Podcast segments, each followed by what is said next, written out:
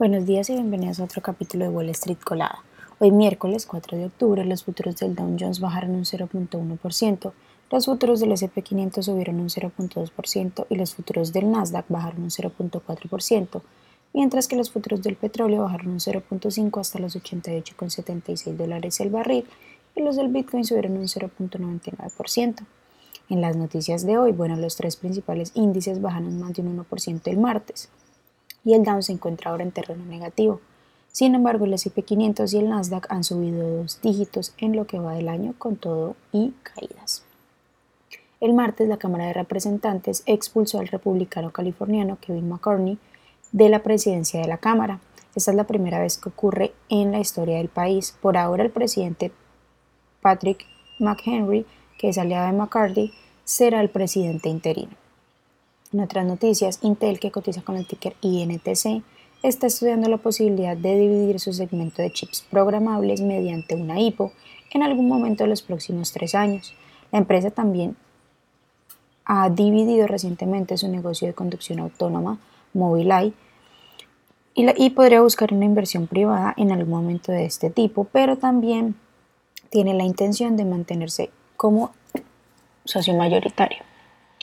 En la histórica demanda antimonopolio contra Amazon, que cotiza con el ticket AMZN, la Comisión Federal de Comercio acusó a la compañía de desarrollar en secreto un algoritmo que examinaba cuánto podía subir los precios para los competidores, para lo que los competidores sugirieran. Este algoritmo, cuyo nombre en clave es Proyecto NISI, y la compañía dejó de usar en 2019, le ayudó a aumentar sus beneficios según las investigaciones.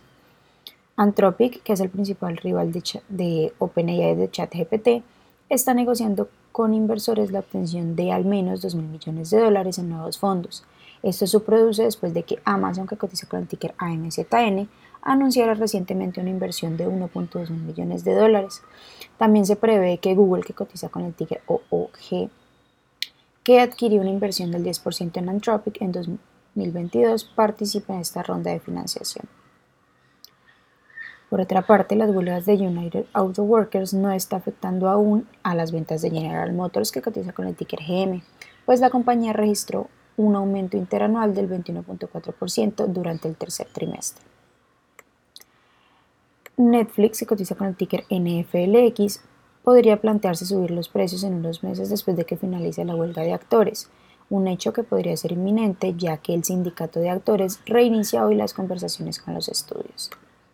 Spotify, que cotiza con el ticker SPOT, lanzó una nueva función para determinar suscriptores premium, un acceso de 15 horas de audiolibros al mes sin costo adicional. Esta función, que se lanzó en Reino Unido y Australia el miércoles, se implantará en Estados Unidos a finales de este año.